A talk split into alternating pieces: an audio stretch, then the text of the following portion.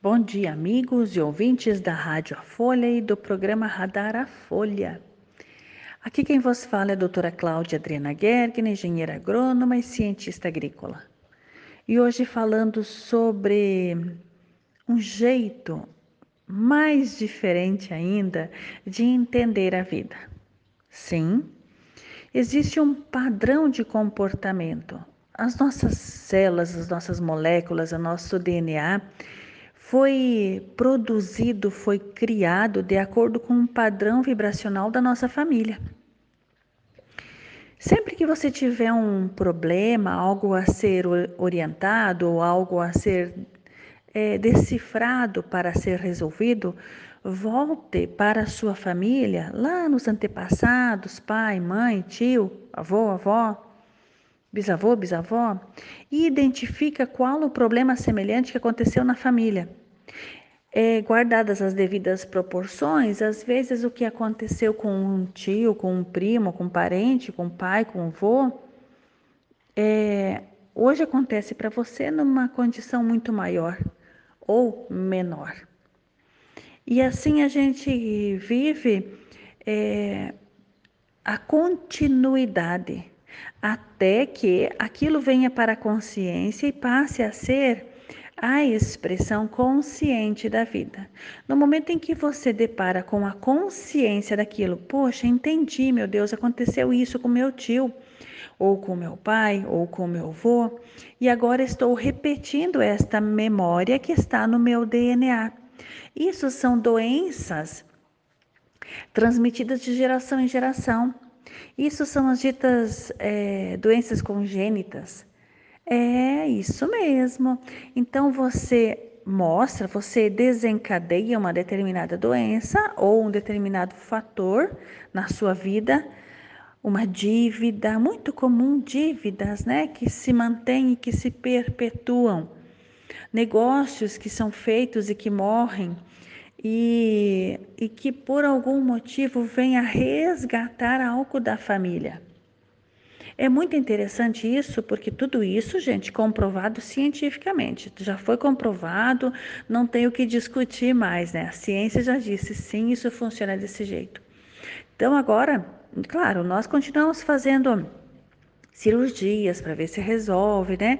A gente tenta excluir mais uma vez aquela parte do nosso corpo que está manifestando aquela vibração energética da memória da nossa família. Nossa, doutora Cláudia, quanto palavra difícil, né? Mas é isso.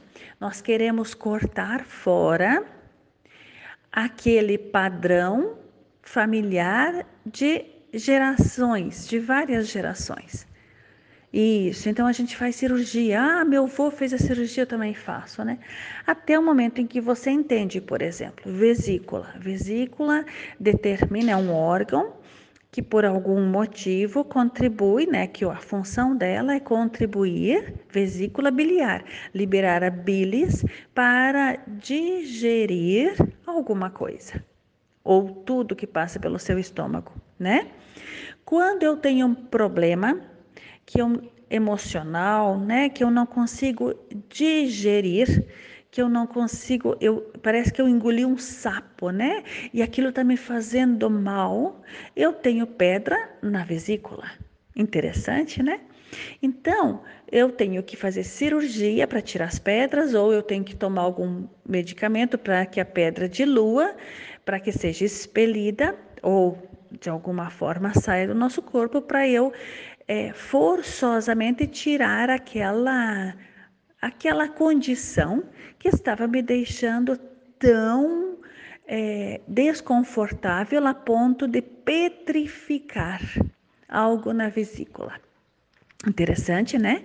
A gente tem uma emoção, a gente não sabe trabalhar com essa emoção, então a gente transforma essa emoção em uma Pedra, isso mesmo.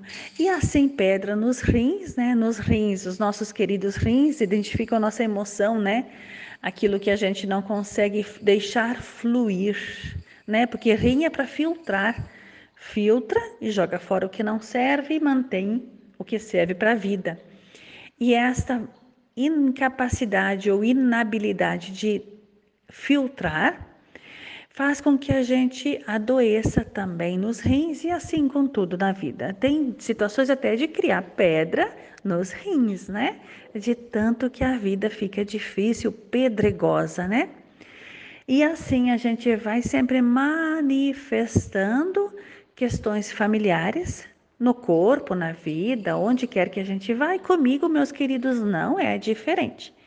Tudo que você passa, eu também passo, porque nós somos todos um. E a única diferença é que temos CPF e RG diferente, mas as nossas emoções são sempre as mesmas. Por isso que fica fácil entender o outro quando a gente se entende, né? Então, por isso que quando eu mudo, o mundo muda, porque eu gostando de mim, eu gosto mais de vocês. Queridos, é sempre muito, muito bom falar com vocês. Obrigada pela audiência de todos e até amanhã.